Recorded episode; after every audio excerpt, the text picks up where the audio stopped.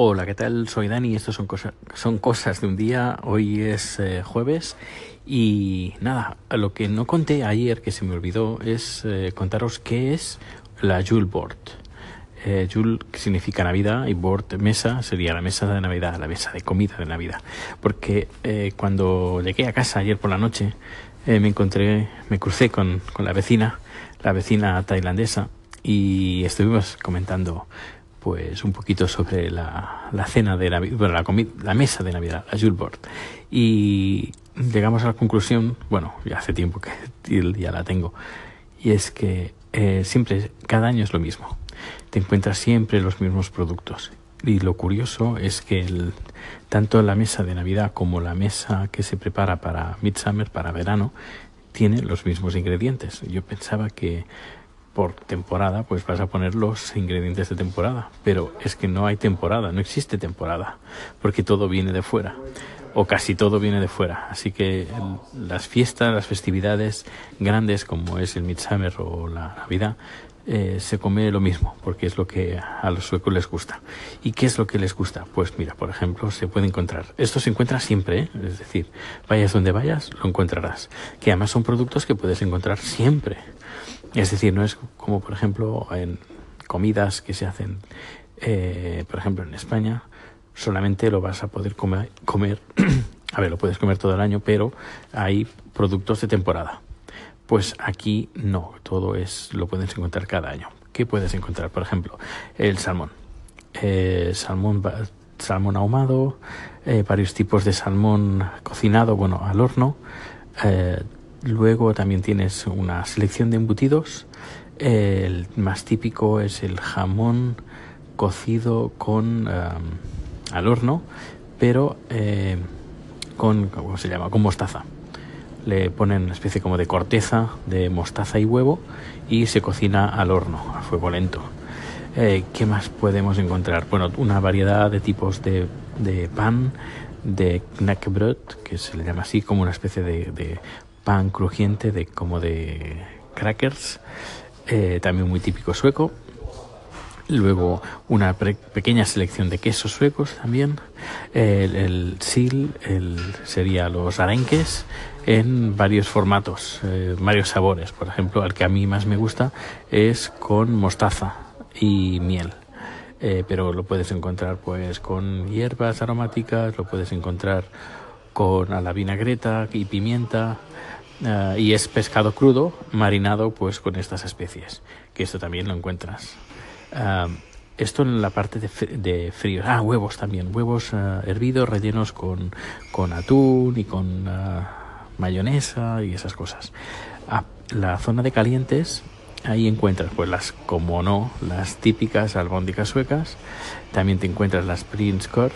Las Prinskorf eh, son las salsichas de cóctel pequeñas eh, que depende de dónde vayas, pues a lo mejor te encuentras alguna variedad, pues un poquito con hierbas aromáticas, que tenga un poquito más de sabor. Eh, pero bueno, las Prinskorf, las salsichas, están también siempre presentes. Luego el gratin de patata, de patata gratinada con, con bechamel o con crema de leche eh, y gratinado, con queso gratinado. ¿Y qué más de en caliente?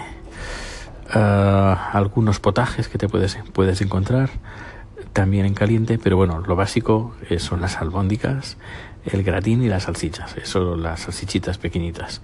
Es lo, ah, y las patatas hervidas, patatas, pe- patatas baby o más un poquito más grandes que las baby, hervidas, que también es muy, muy, muy típico en la mesa. Y luego la mesa de los postres, pues ahí hay un poquito más de variedad eh, más variedad. No, no a nivel sueco. a ver, te podrías encontrar los los canelbullar, pero no no no es muy no es muy común comer canel- canelbullar de postre, sino pues encuentras ma- más bien postres europeos, franceses, es decir, eh, arroz con leche, también un tipo de arroz con leche, no es el mismo que se hace en España, pues eh, risgrot, una especie como de potaje de arroz, pero bueno, es arroz con leche. Eh, luego te puedes encontrar pues eh, pequeños pastelitos, no sé, mm, y cada año siempre es lo mismo. Pues ese ha sido el Julbord. Hola, ¿qué tal? Bien, eh, he recibido un correo electrónico de la Embajada de España eh, aquí en Suecia que dice así, Embajada de España, reunión informativa. Eh, estimados residentes españoles en Suecia, eso es para residentes españoles. El pasado 24 de noviembre, en el marco de una encuesta que se llevaba a cabo, bla, bla, bla, bla, bla, es decir, sobre la, el documento este que la embajada envió a miles de personas eh, con los españoles que están en Suecia con información confidencial. Bien, eh, esta comunicación indebida que mucho lamentamos llegó exclusivamente a residentes españoles del listado de destinatarios. Uh, bueno, habla un poquito más de información, pero lo importante viene aquí, con objeto de informar con detalles sobre lo sucedido y sobre las medidas adoptadas, así como responder a las principales dudas y preocupaciones expresadas por los interesados se ha organizado una reunión informativa con la asistencia del embajador de España para aquellos residentes españoles que aparecen en el citado documento o han recibido el mensaje electrónico y que tendrá lugar el sábado 16 de diciembre a las 11 de la mañana en el hotel uh, Hasselbacken, Hasselbacken en Estocolmo, eh, situado junto a la embajada. Y bueno, pues eso, si eres español, que saliste en esa lista y quieres que la embajada te dé explicaciones al respecto, pues no falles a esa cita. Bien, hoy está haciendo un día un poquito de perros. Está lloviendo, hace frío. Uh, y nada, que es oscuro muy temprano es bastante depresivo. Lo único que queda es que dentro de poco estaré en Barcelona uh, con Chat disfrutando de la rica comida que nos deparará en, en España. Así que muchas ganas de, de bajar por Navidad. Sí, bajo por Navidad.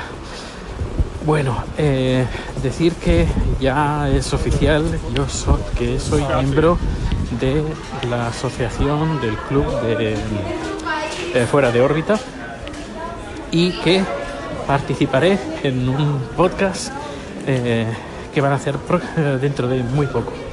Y me hace muchísima ilusión participar en ese podcast que hace años y años que escucho. Y tal como dije, un club de un club de socios, si uno se puede ser socio y si te gusta, pues ¿por qué no? Y además es gratis. ¿Qué más quieres? Encima participas en los podcasts. Y estoy en el grupo de Telegram y en un listado de mail. Uh, y muy bien, muy bien, muy contento. Muy contento, muy contento. Pues nada, voy para casa eh, con un par de bolsas llenas de, de Tupperwares de todos estos días que, y semanas pasadas, incluso antes de, de Tailandia, que tenía en, en la oficina y que siempre Chad me dice, ¿cuándo me traen los plásticos? Bueno, los Tupperwares.